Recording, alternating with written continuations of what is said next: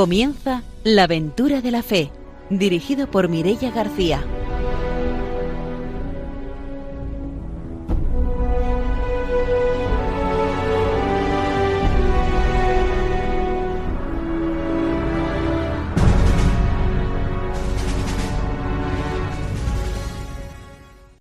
Muy buenas noches, estamos en Radio María y empezamos un nuevo programa de la aventura de la fe.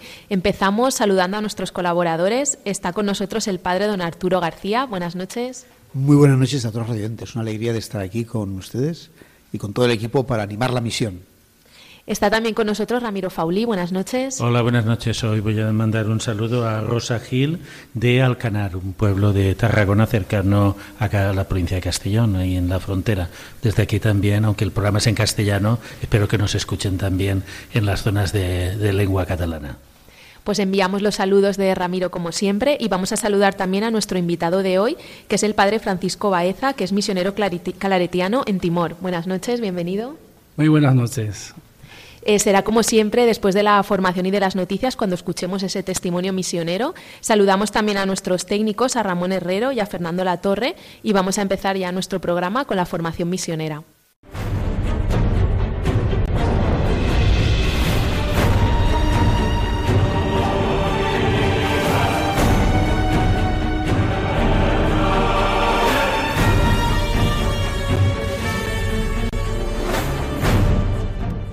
El padre don Arturo García nos trae la formación misionera. En efecto, continuamos con esta entidad preciosa ¿no? del Papa eh, San Juan Pablo II y con un tema muy interesante que empezamos el último día, pero se quedó ahí pues eh, como a mitad, ¿no? Todos los laicos son misioneros en virtud del bautismo, algo en lo que el Papa Francisco también está insistiendo mucho, pero aquí lo fundamenta muy bien el Papa San, San Juan Pablo II. Dice el número 72. Los sectores de presencia y acción misionera de los laicos son muy amplios esa es la ventaja que tienen pues, respecto a los religiosos. Dice, el campo propio es el mundo vasto y complejo de la política, de lo social, de la economía, a nivel local, nacional, internacional, o sea, algo muy grande, ¿no? muy vasto. Dentro de la Iglesia se presentan diversos tipos de servicios, funciones, ministerios y formas de animación de la vida cristiana.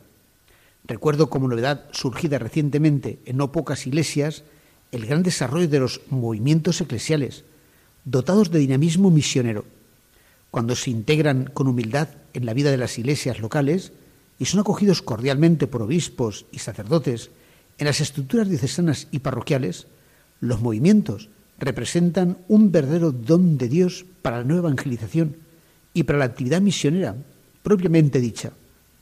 Por tanto, recomiendo difundirlos y valerse de ellos para dar nuevo vigor, sobre todo entre los jóvenes, a la vida cristiana y a la evangelización, una visión pluralista de los modos de asociarse y de expresarse. En la actividad misionera hay que revalorar las varias agrupaciones del laicado, respetando su índole y finalidades, asociaciones del laicado misionero, organismos cristianos y hermandades de diverso tipo, que todos se entreguen a la misión ad gentes y a la colaboración con las iglesias locales. De este modo, se favorecerá el crecimiento de un laicado maduro y responsable, cuya formación se presenta en las, iglesias, en las jóvenes iglesias como elemento esencial e irrenunciable de la plantatio ecclesiae. Entonces, por eso pues, nos anima mucho esa formación ¿no? Eh, y esa misión de los laicos en todo el mundo. Y es verdad que a veces pues, los sacerdotes no podemos llegar, los religiosos no, a donde puede llegar un laico, que, que puede estar pues, a toda la familia, amigos, ¿no? y también es verdad que que a veces pues a través de los laicos no somos los únicos que evangelizamos a través de los laicos. Eh, los musulmanes, pues, las religiones también misioneras, por supuesto los evangélicos también lo hacen de una gran manera, ¿no? A través de los laicos. Entonces, qué menos que nosotros también, pues eh, lo tengamos, ¿no? Tendrá que todavía, aunque esto ya hace bastantes años que el Papa eh, San Juan Pablo II lo dijo y que ya lo dijo el Concilio Vaticano II, pues todavía nos cuesta, ¿no? Que, los cristianos, cualquier cristiano se, considere misionero. Y por eso el Papa nos dice siempre que somos bautizados y misioneros. O también nos dice que estamos formándonos, que somos discípulos, pero también misioneros. Porque podemos caer a la tentación de decir, ah, yo no estoy formado. Ya cuando sepa bastante, entonces seré misionero. Eh, pero en la misión también vemos como incluso los niños, muchas veces los niños de infancia misionera, pues son los que traen a otros niños, que ellos todavía no son bautizados, están en la catequesis para bautizarse, pero invitar a otros niños porque ya están contentos, ya, ya tienen fe, y también a los padres. Muchos padres en América, en África, pues vienen a, a, la iglesia pues gracias a sus hijos, que son los que les animan y les llevan. Con que si un niño puede ser misionero, pues como no, cualquier laico también, pues siempre puede ser misionero, lo tenemos que tener en la cabeza y sobre todo es muy importante rezar, ¿no? Es decir, que nosotros mm, no simplemente hagamos la misión, sino que igual que rezamos por los misioneros que están en, eh, en cualquier parte del mundo, pues hay que rezar por nuestra propia misión y cuando vas a hablarle a un familiar, a un amigo, a cualquier persona ¿no? de la, del anuncio, anunciar el Evangelio, pues antes hay que rezar para que el Señor prepare su corazón y lo acoja, eh, eh, acoja este, este regalo, ¿no? este, esta simiente, esta semilla de, de la fe. Pues hasta aquí nuestra formación misionera de hoy. Damos paso a las noticias.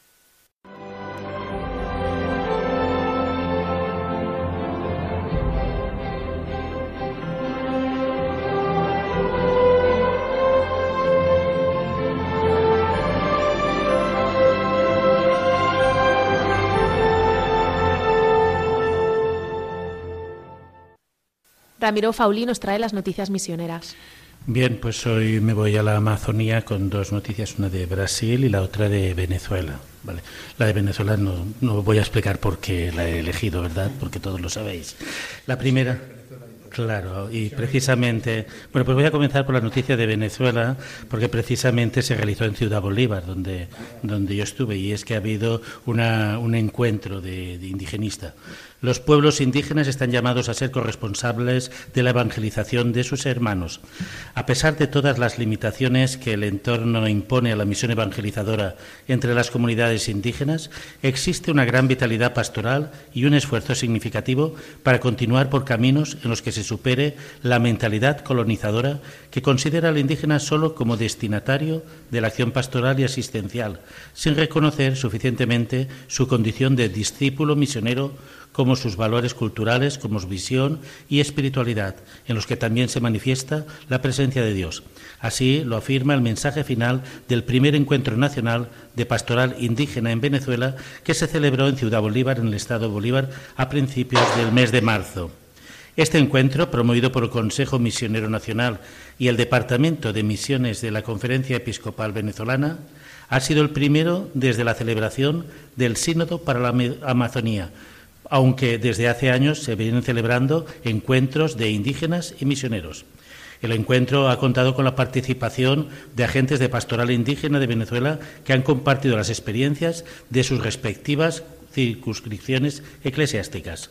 Así dicen, reconocemos con gratitud la acción evangelizadora de los misioneros que nos han precedido y agradecemos al Señor el generoso testimonio de tantos hombres y mujeres que dieron su vida para que el Evangelio y los dones de Jesucristo fueran conocidos entre nuestros pueblos originarios. La esperanza viene ahora desde los jóvenes indígenas, laicos y seminaristas, así también como sacerdotes y religiosas, hijos de estos pueblos que están dando un rostro indígena a nuestro cristianismo. Bueno, desde aquí vamos a mandar también un saludo a toda la pastoral indígena, porque verdaderamente hay un movimiento indigenista cristiano muy fuerte en Venezuela y en Ciudad Bolívar es un centro neurálgico donde acuden todos los agentes de, pastoral. Y después, pues también eh, nos vamos ahora a la Amazonía, a Brasil, la prelatura de Lambrea, que ordena al primer diácono nativo en su historia. Tiago Méndez Álvarez ha sido ordenado diácono en Caratumba, el estado brasileño de Amazonas. Es el primer seminarista nativo en ordenarse diácono en la prelatura de la Brea, desde que se encomendó este territorio a los agustinos recoletos en 1925. Se trata de una gran alegría porque la prelatura podría celebrar su centenario con la ordenación sacerdotal de este diácono. Tiago comenzó siendo monaguillo y participó también en grupos de liturgia y de infancia misionera. A los nueve años ya participaba en la pastoral vocacional y llegó a ser el vicecoordinador de comunidad eclesial de base en San Pedro. Dice él que es el primer diácono nativo de la región que conoce la realidad muy bien y consigue hablar la lengua del pueblo, lo que ayuda mucho al proceso pastoral y evangelizador de la zona, así pues puede abrir muchas puertas para las vocaciones. Bueno, desde aquí felicitamos a esta prelatura que va a tener, digamos, el primer sacerdote nativo también. Pues cerramos nuestra sección de noticias misioneras y nos vamos con la entrevista de hoy.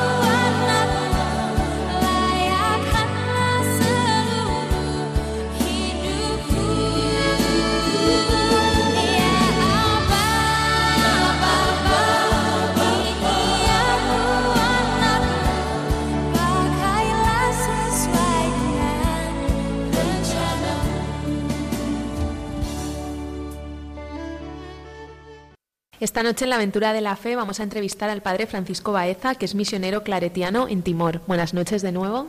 Muy buenas noches a todos. Misionero en Timor desde hace cuántos años? Bueno, Timor es una isla de Indonesia y Timor tiene dos países. Timor-Leste, donde estuve cinco años, y ahora estoy en la parte que pertenece a Indonesia, que ya son 15 años. Vamos a decir que 20 años en total en la isla de Timor. Y ahora concretamente, ¿cuál es tu labor? Estoy en Kupan, que es la capital de la región que se llama Nusa Tenggara Timor, y estoy en la casa que tienen los misioneros claretianos como responsables de la delegación que abarca las dos naciones. Y estoy como superior de la comunidad donde están los jóvenes que son ya el, el equipo de gobierno y yo soy como el abuelo que acompaño a, esto, a estos jóvenes misioneros claretianos. En toda la delegación somos 200, unos 100 estudiantes y 100 eh, profesos perpetuos, algunos hermanos y la mayoría sacerdotes. Quiero conectar con Casa de Alcanar, porque allí, en una Pascua joven, fue donde empezó mi proceso de discernimiento vocacional. Y estuve valorando entre ser misionero laico o misionero hermano sacerdote. Y en ese discernimiento seguía hasta que, por fin, la congregación de los misioneros claretianos fue la que más me hizo caso. Quizá, quizá porque me conocían por ser antiguo alumno del Colegio Claret, de Benimaclet. Eh, en esa convivencia fui con gente del Pío XII, aunque yo hice mi bachiller en el Pilar, aquí con los marianistas.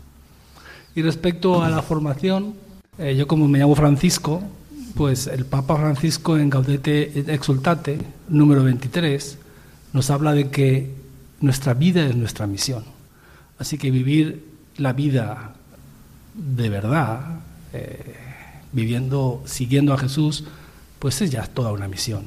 O sea que la misión de ser abuela, la misión de ser padre de familia, profesor, cada uno puede vivir nuestra vida como una auténtica misión.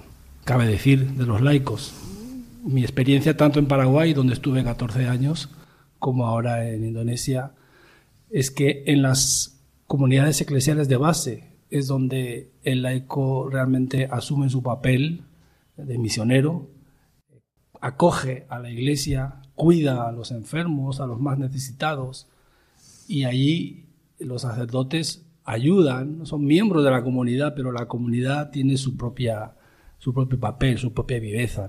Entonces, ahí sí que yo he visto que el laico asume plenamente su misión y claro, nosotros tenemos un papel de ayudar a su propia formación. Pero con leer todo lo que el Papa Francisco publica ya tenemos bastante para formarnos. buen alimento, ya lo creo. Además, el Papa Francisco publica con mucha claridad. Eso ayuda mucho, sí, sí. Sí, tú estuviste primero en Paraguay, ¿no? Paraguay. Sí, 14 años, por eso el lenguaje del Papa Francisco es muy cercano. claro. Allí en Paraguay también te encargabas de la parte vocacional o allí estabais en una parroquia. Bueno, estuve eh, unos años en Lambaré, que es cerca de la capital de Asunción, sobre todo con pastoral juvenil, pastoral juvenil universitaria, con los seminaristas. Y luego también estuve unos años en Inú, que es una parte donde están los campesinos, pues atendiendo las comunidades campesinas, eh, visitándolas. También hicimos un movimiento juvenil campesino, pero claro, sobre todo la mayor labor era atender las comunidades bastante alejadas. Y a veces ibas y volvías a la semana porque ibas recorriendo ¿no? las distintas comunidades. Allí también me impresionaron los catequistas, porque tú ibas a una comunidad donde era el encuentro con catequistas y catequistas con siete ocho hijos venían caminando cinco, seis, siete horas, recibían la formación y luego volvían a sus comunidades y, transmitían eh, lo que habían recibido. Y catequistas algunos no sabían leer ni escribir. Yo tuve la experiencia de un miércoles de ceniza, repartir la ceniza y dar la homilía, la formación, y luego ir a una capilla donde uno de los catequistas repartía la ceniza que había recibido. Su explicación era mejor aumentado todo lo que yo había dicho. Y no sabía leer ni escribir, ¿no? Pero cómo ponen esa atención, esa dedicación, cuerpo y alma, y cómo cuidan y revitalizan las comunidades. Eh, por eso que el papel de los laicos, sobre todo en lugares así, eh, muy apartados, donde no hay muchas facilidades, es fundamental. Son la iglesia viva, desde luego. Tú de Paraguay das un salto a, a Asia, ¿no? Para nosotros. No exactamente. A mí me eligieron miembro del equipo de la provincia entonces de Aragón. Estuve seis años. Tres años eh, viví en la parroquia de la Ermita, en Plaza de España, y tres años estuve en la Fuensanta como vicario parroquial, atendiendo un poco el colegio y la parroquia. También dedicado a tareas de pastoral juvenil, lo que se podía hacer sobre todo con colegios como el de Carcagente, de las Claretianas, o Carqueisen, o Puerto Sagunto, que todavía lo tenían, o algunos de por aquí, de las Trinitarias, haciendo labor de pastoral juvenil y viviendo un poco la realidad eh, impactante de la Fuensanta. Ahora mismo en el Colegio de la Fuensanta tenemos niños de 40 nacionalidades distintas. O sea, la inter o multiculturalidad ya es una realidad en Valencia. Yo me doy cuenta que antes un poco raro era oír hablar valenciano. Ahora vas caminando por ahí, yo camino cada día una hora y muchos idiomas, te cruzas con gente hablando con una cantidad de idiomas tremenda, ¿no? O sea, Valencia realmente se ha hecho ya multicultural, que es la realidad que yo vivo allí. En Indonesia, que es pluricultural, tenemos el principio del pancasila, panchasila dicen allí, de unidad en la diversidad. Claro, para unir 17 o 18 mil islas, que todas las, no las han contado del todo, algunas no tienen nombre, 270 millones de habitantes, eh, los volcanes hace que cada valle sea distinto con su lengua e idioma distinto. Entonces, para unificar todo eso, pues hay que de tener principios muy claros y un tipo de gobierno que promueva, digamos, las localidades y, las culturas que se sientan respetadas, protegidas e intentan unificarse en unos valores eh, que son bastante buenos. Y gracias a Dios, eh, siendo un país con el 80% de musulmanes, que es el país con más musulmanes del mundo, pues hay ese respeto, esa ese ecumenismo, esa multi religión, donde se valoran y se hacen ritos comunes y se gracias a Dios son tolerantes todos los grupos y los cristianos, o sea, en concreto los católicos, están muy bien eh, conceptuados porque tienen mucho peso lo que, es la, lo que es la conferencia episcopal. Claro, los protestantes no tienen una, alguien que les una, ¿no? entonces son pequeñas voces. En cambio, la Iglesia Católica, a través de la conferencia episcopal, tiene una voz eh, muy respetada, y, aunque seamos el 3%, pero el peso moral, por así decir, es, es grande en el país. Claro, porque entre, entre tantas islas sea muy difícil la comunicación, pues no sé, para la evangelización, para si una familia se va a una isla mm, de cristianos a otra isla que no hayan, pues sea muy difícil poder atender, poder volver, poder ir, ¿no? A ver, eh, es que son islas enormes. Ah, sí, ah. Son islas enormes. Y son volcánicas, a lo mejor un en, volcán. en Sumatra, que es una isla enorme, dentro de, en el norte hay un lago y dentro hay una pequeña islita, por así decir, ¿no? que te parece... Allí hay cuatro parroquias. Bueno. Es decir, que, bueno, las distancias de una parte a otra del país son 5.000 y pico kilómetros, de este a oeste.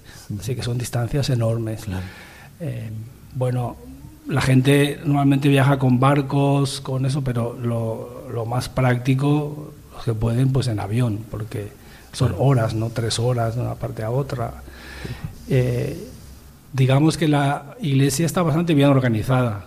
Hay diócesis enormes, pero siempre hay obispos, siempre hay eh, parroquias y el clero autóctono va en aumento, va creciendo.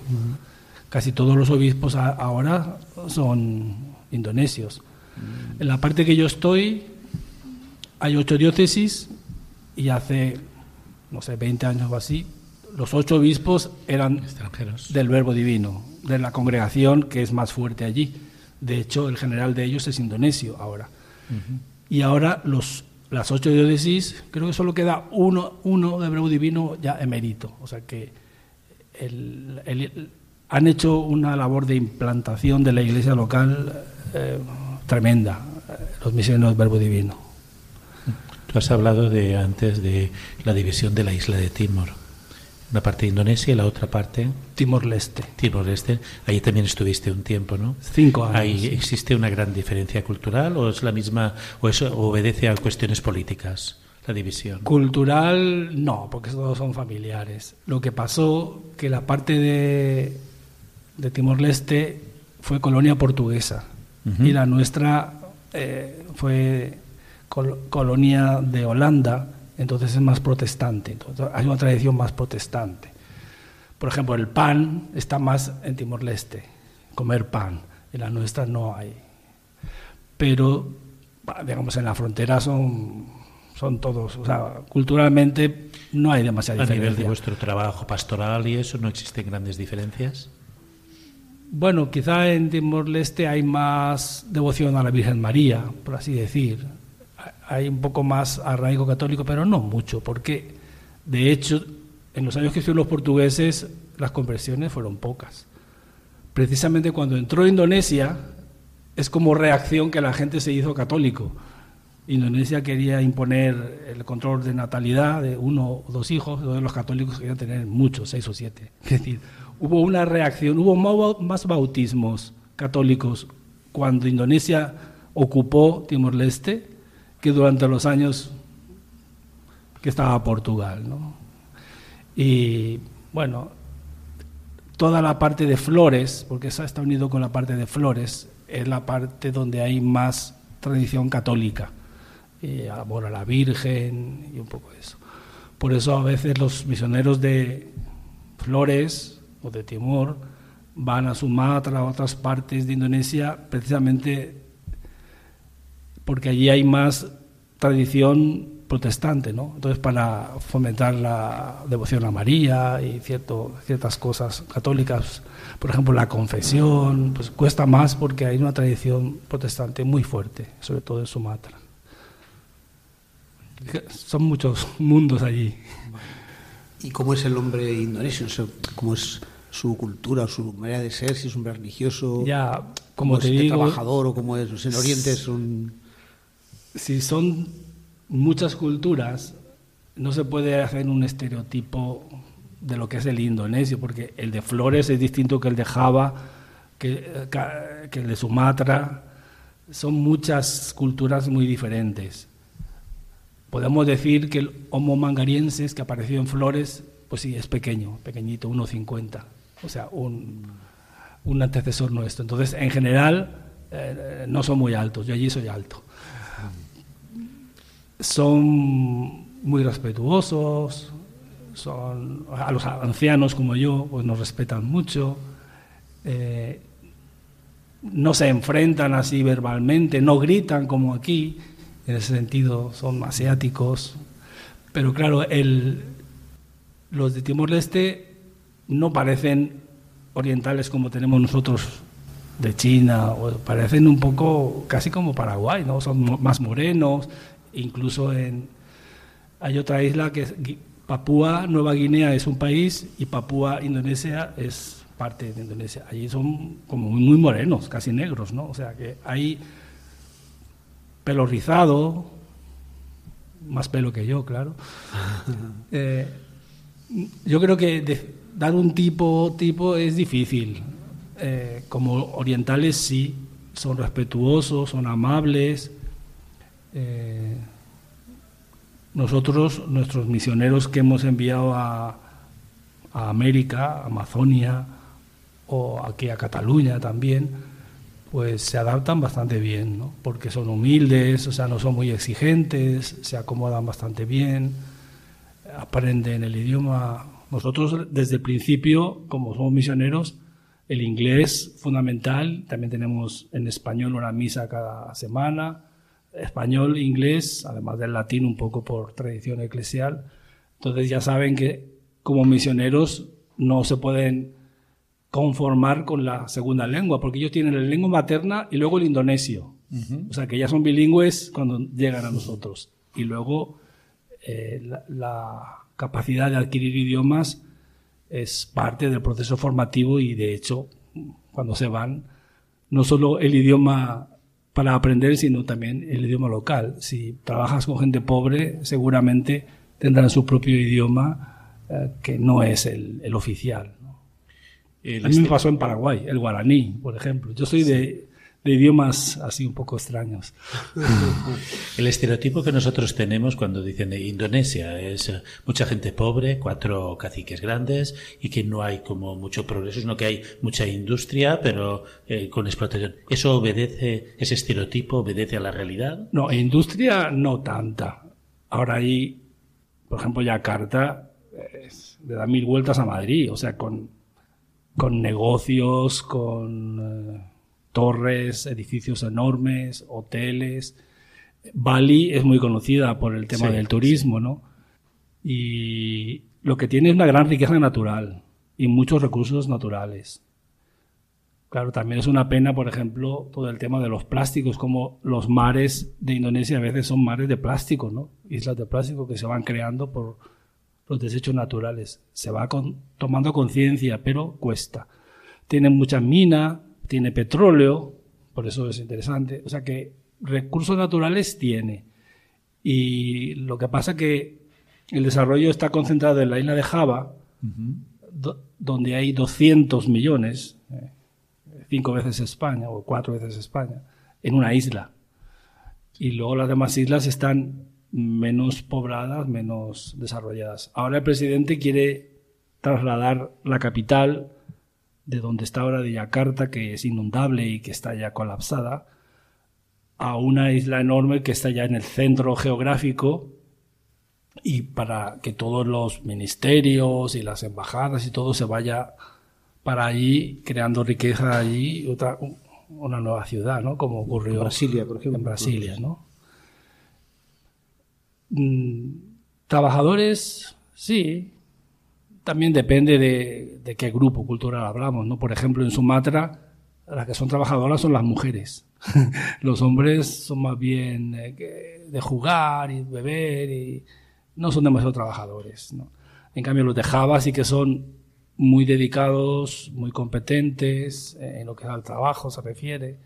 En nuestra zona, pues el elemento factor humano está un poco más flojo en su capacidad de, trabajar y ya prefieren vivir al día. Si tienen suficiente, pues para qué más. Y luego festejos grandes y con bebida. ¿Cómo afecta eso a la constitución de la familia? Comparando con Timor-Leste, Timor-Leste tenía una familia más sana y con toda esta presencia de las Naciones Unidas y de venir doctores cubanos y todo eso, se ha ido destruyendo lo que era la familia. En la parte nuestra de Indonesia, sobre todo Flores, que es tradicional, pues la familia tiene mucho peso. Hay una cosa que le llama la familia amplia, que son con los tíos, primos, tiene un peso enorme.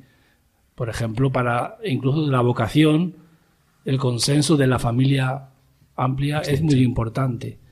Y luego lo que es allí que tiene mucho peso es la tradición, por así decir. Hay una ley o sea, que lo que es el, las obligaciones ADAT, que se llama ADAT, que es un poco costumbre, costumbre cultural, eso tiene muchísima fuerza. Y a veces hacen que, que hayan gastos que no parecen normales, pero porque tiene que cumplir el ADAT. Y otra cosa también cultural es el BELIS. El BELIS es lo que tiene que pagar, por ejemplo, un hombre para casarse con una mujer, pero que le piden enormes cantidades, a veces, de, de vacas, de búfalos o de oro, y a veces eh, no pueden formalizar del todo su relación por culpa de que la familia exige una dote exagerada. Entonces, esos son problemas que los cuales nos encontramos que son muy difíciles de superar, lo que es así cultura adat, cultura tradicional y reglas eh, que son los tíos a veces los que tienen mucho peso en la familia, más que la familia íntima, padre y madre, lo que es la familia grande, eso condiciona bastante muchas cosas. Tal es así que a veces también sacerdotes nuestros, cuando entran en conflicto con el Adat, pues no les es fácil resolverlo personalmente. Nos vamos a hacer una pausa, volvemos enseguida para seguir escuchando el testimonio.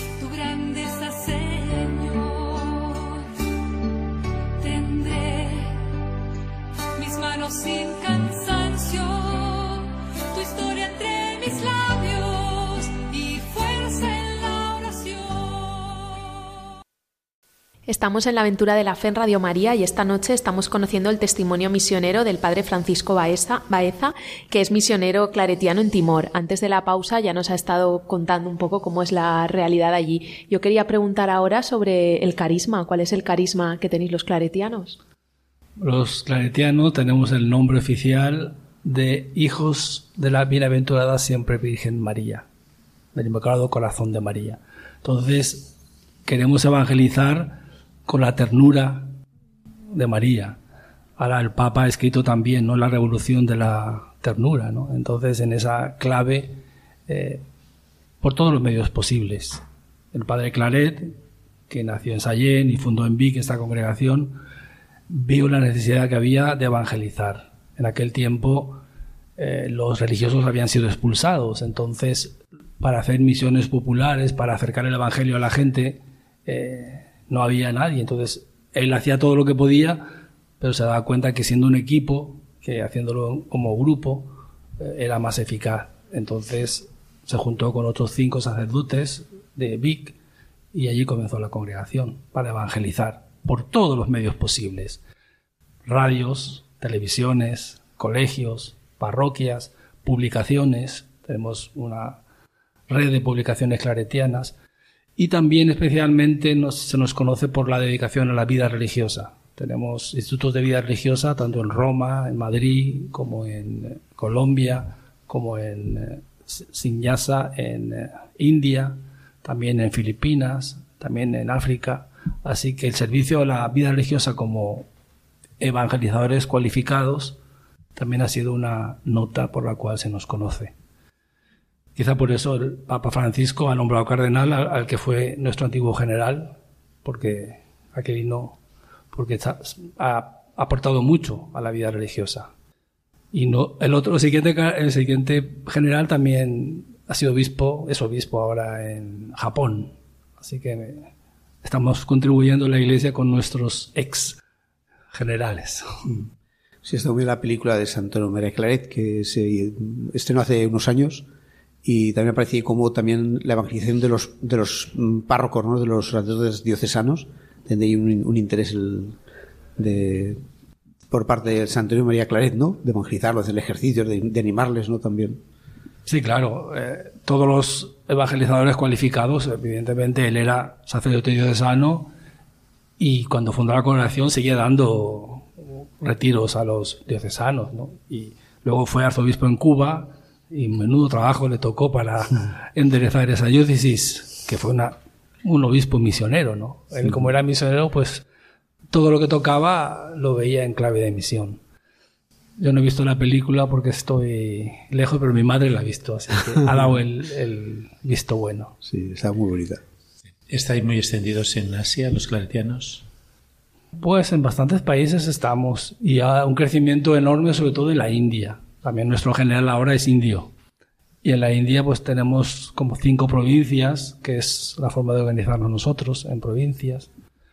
Luego hay una delegación de Asia, de Asia Este, que está pues en lugares más difíciles como Japón, en Macao, a veces ha estado en China, entre sale en Taiwán, esas zonas más. En Filipinas también tenemos una tradición bastante importante con misiones con los indígenas y también colegios. Y después de la India, lo que es en número, eh, nosotros estamos creciendo bastante, aunque todavía no somos provincia por ser muy jóvenes y tener pocos recursos económicos, pero yo creo que de aquí a un año prácticamente ya se nos dará el permiso para ser provincia, que ya tenemos más autonomía, por así decir. Ahora todavía somos protegidos por ser así un poco jóvenes, inmaduros. Estamos en esa etapa de crecimiento. Pero el crecimiento en la India es el que es más llamativo y de hecho ya hay más indios que españoles en la congregación. Hablando de misiones, siempre Asia ha sido, digamos, muy enigmática para la misión, pero parecía como una misión imposible, ¿no? Donde iban los grandes héroes y no se conseguía nada. Y la misión giraba en torno, aquí desde Europa se veía pues un poco eh, América Latina, ¿no? Un poco África que se ha quedado ahí en stand-by, pero parece como que últimamente como que hay un florecimiento de las vocaciones y de ímpetu misionero desde las iglesias de Asia frente a la Iglesia Universal, ¿no? Con, un movimiento de que de Asia vienen hacia Europa, van hacia, hacia América. No sé si esa percepción que tengo yo corresponde o no corresponde. Tú que estás allí, ¿cómo lo percibes? Bueno, de hecho, de la India casi en todos los organismos hay, porque los organismos se envejecen y tienen estructuras grandes, importantes, y no tienen personal. Entonces, de la India ha habido una buena contribución y ahora está siendo de Indonesia. Ya, te digo que 20 de nuestros misioneros ya están por ahí repartidos por el mundo, ¿no? Algunos todavía son estudiantes, pero otros ya ocupan puestos de responsabilidad en los consejos provinciales de provincia de Colombia o de otros sitios, ¿no? Entonces, sí que al ser una congregación internacional hay ese trasvase de colaboración, de bienes. A veces económicamente nosotros nos beneficiamos y con personal ellos se benefician. Aquí en España no todavía muchos, pero ya nos están pidiendo porque, claro, la gente está contenta con el resultado de los misioneros indonesios que eh, son serviciales, eh, son humildes, se adaptan bien, aprenden el idioma, incluso el catalán, así que ahí están. ¿Y cómo fomentan la devoción a la Virgen María entre los novicios y entre los que están...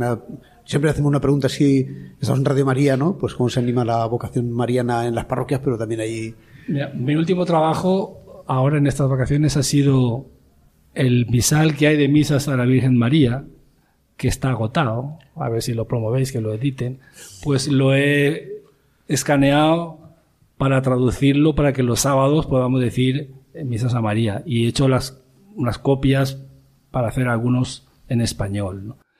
El rosario es, digamos, la carta de presentación de María.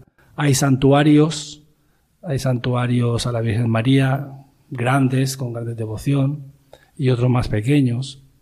El padre José Miguel Celma, que en paz descanse, también favoreció a la Virgen de los Desamparados. Y cerca de una parroquia nuestra también hay una gruta. O sea que casi cada parroquia quiere tener una gruta. Una gruta que es fuera de la iglesia, pues un lugar donde la gente se reúne a rezar y suelen hacerlo, suelen hacerlo mucho. Entonces, yo también doy un tema en los noviciados de la espiritualidad cordimariana, no solo María, sino lo que se ha reflexionado en los congresos de lo que significa el corazón de María, título al cual somos devotos. Entonces, no solo devoción mariana, que a veces traen de la familia, sobre todo los que vienen de Flores y de Timor, eh, el aspecto mariano lo tienen ya un poco adquirido.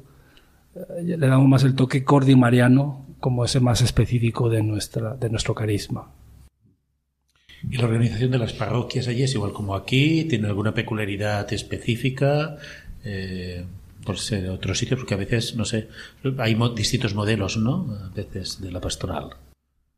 El nuevo cardenal y único que tienen por primera vez en Dili nos ha pedido a nosotros que vayamos a fomentar las comunidades eclesiales de base. ¿no? Dentro de la sinodalidad, la participación a través de las comunidades eclesiales de base es muy importante. Entonces quieren favorecerlo.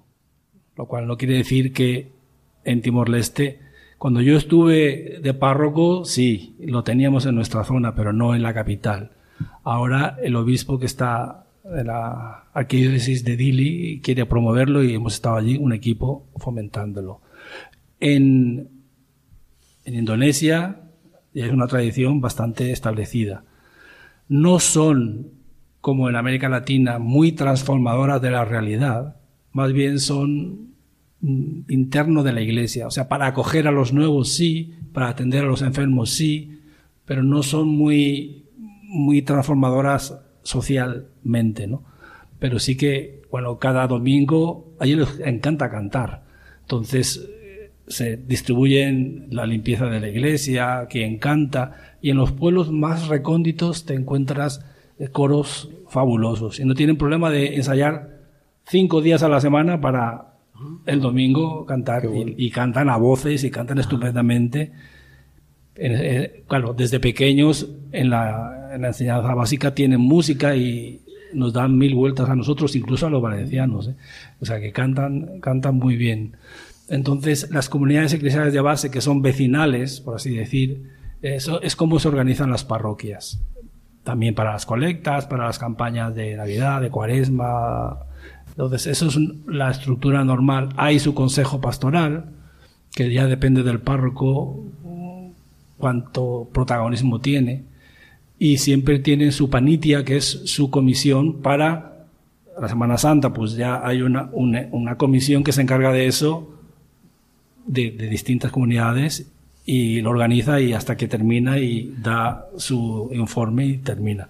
Para Navidad, pues otra comisión, para sus fiestas, otra comisión, o sea, son muy eh, de comisiones también para organizar eventos y la participación es bastante buena. La participación del laicado, la participación de la gente joven. Sí, es que allí la mayoría son jóvenes, son, son todos jóvenes. Eh, ¿Vienen de familias católicas o de claro, yo, yo, te hablo de donde yo estoy, que es la zona de Nusa Tenggara Timor, o sea, Flores eh, y esta parte de Timor, y allí las familias son católicas. En nosotros en Cupen estamos, digamos, el 50% protestantes, 50% católicos. Y como los musulmanes rezan cinco veces al día, pues nosotros también tenemos que, que, Al confrontarnos con ellos tenemos que ser exigentes con nosotros mismos, ¿no? Por, por nuestra identidad, ¿no? Por mantener nuestra más identidad. Impíos, somos más impíos nosotros que ellos, ¿verdad? y sí, yo creo que eh, los movimientos juveniles también, sobre todo en nuestra parte que es de universidad, pues siempre vienen a nuestra casa para tener retiros o actividades entre los jóvenes. Sí, es una iglesia bastante viva. Reconozcamos que sí, los obispos son todavía muy piramidales, ¿no? Lo que diga el obispo y son muy, muy respetados y se hacen de respetar, ¿no? O sea que hay que pedir la audiencia. No son tan cercanos como yo he vivido en América Latina. Eh, la iglesia oriental es más vertical y más. O sea, la cultura de así muy respetuosa, eh, la misma cultura de ellos, ¿no? Sí, pues sí. Lo favorecerá. ¿Y hay una escolarización así grande del, de la población? ¿Está escolarizada la población sí, de las escuelas y todo eso? Sí. Sí, van a escuelitas pequeñajas ahí por todas partes. Ahora el problema que tenemos, porque también en algunas parroquias pobres tenemos mm, escuelas. Ah, y ahora el gobierno exige que todo sea online. Los exámenes online. No tenemos laboratorios, no tenemos ordenadores, tienen que ir a sitios donde tienen laboratorios para hacer sus exámenes, ¿no? Entonces, se quiere modernizar mucho, pero claro, te exigen, pero no te dan los medios. Y si estás en una parroquia pobre, que apenas aguantas con, el, con, la escuelita, y si encima tienes que conseguir poner un laboratorio y mantenerlo, y el aula del laboratorio tiene que tener unas condiciones, pues siempre son, son esfuerzos. El que está en la capital no tiene problema, porque tiene recursos y hay colegios con chinos, que los chinos son los que tienen dinero allí, que son de élite. Pero la opción de los misioneros es estar con los pobres y entonces cualquier exigencia a los pobres es mucho más, más difícil, claro, claro. Más difícil. Yo estoy un poco con el trabajo de procurar los medios necesarios para que la misión siga adelante, ¿no? Porque era procurador de misiones. Y claro, no siempre se encuentra la respuesta que uno espera cuando pide y pide, pero no hay que tener vergüenza de pedir, porque se necesita. La mucha. Has hablado antes de que tenéis un grupo muy floreciente bueno, de, de claretianos allí en Indonesia. Eh, respecto de la iglesia diocesana, del clero secular, eh, se, también has, dicho que antes eran religiosos, ahora son obispos diocesanos.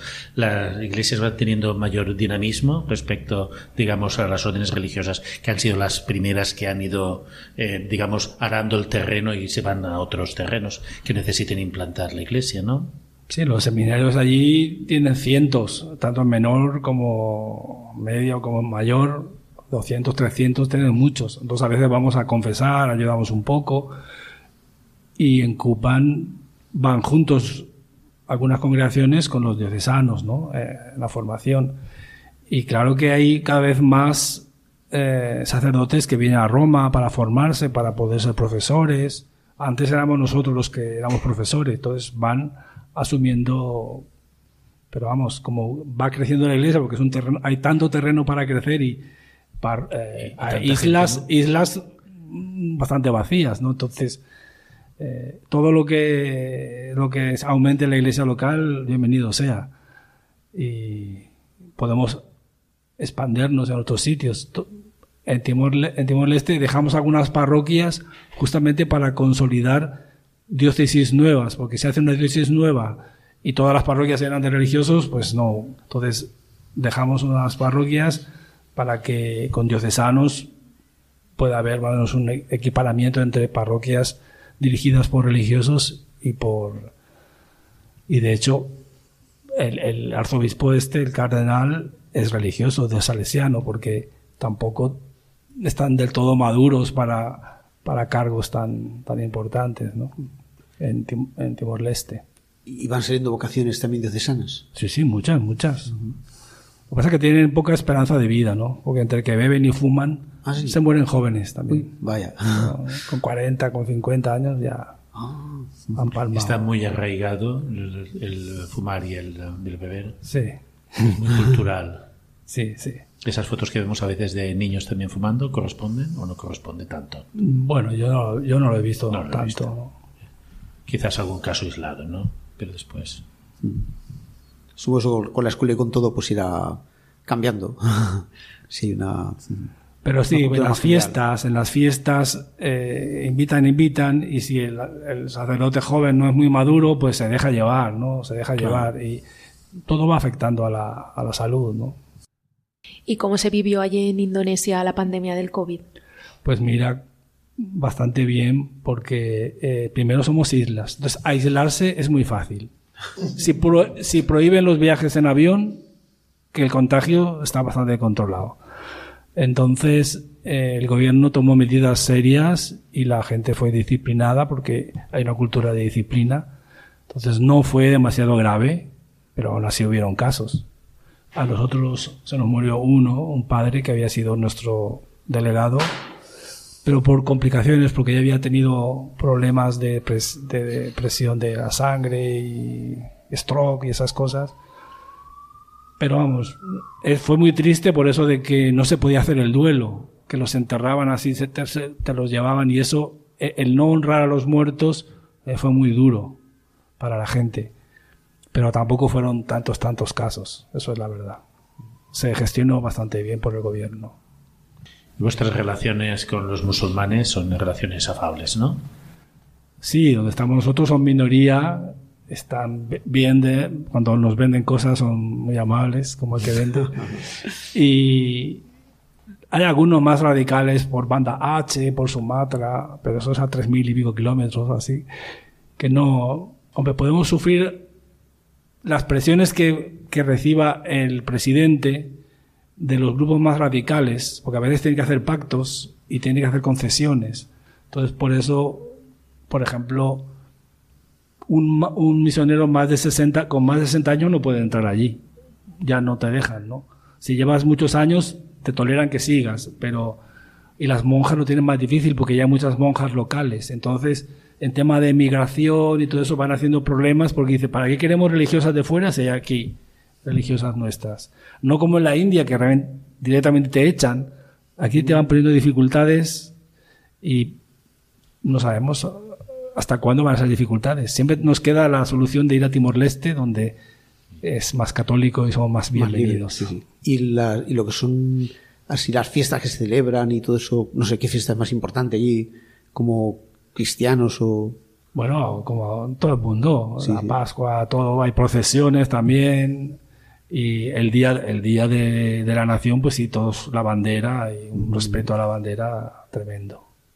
Pues llegamos ya al final de nuestro programa de hoy de la aventura de la fe. Muchas gracias por haber estado con nosotros esta noche. Gracias a vosotros por invitarme. Despedimos también a nuestros colaboradores y les recordamos que en la aventura de la fe volveremos dentro de 15 días. Mientras tanto, pueden contactar con nosotros en el correo electrónico laventuradelafe@radiomaria.es y también nos pueden encontrar en las redes sociales. Y además, pueden encontrar los podcasts de todos nuestros programas en la web de Radio María. Buenas noches.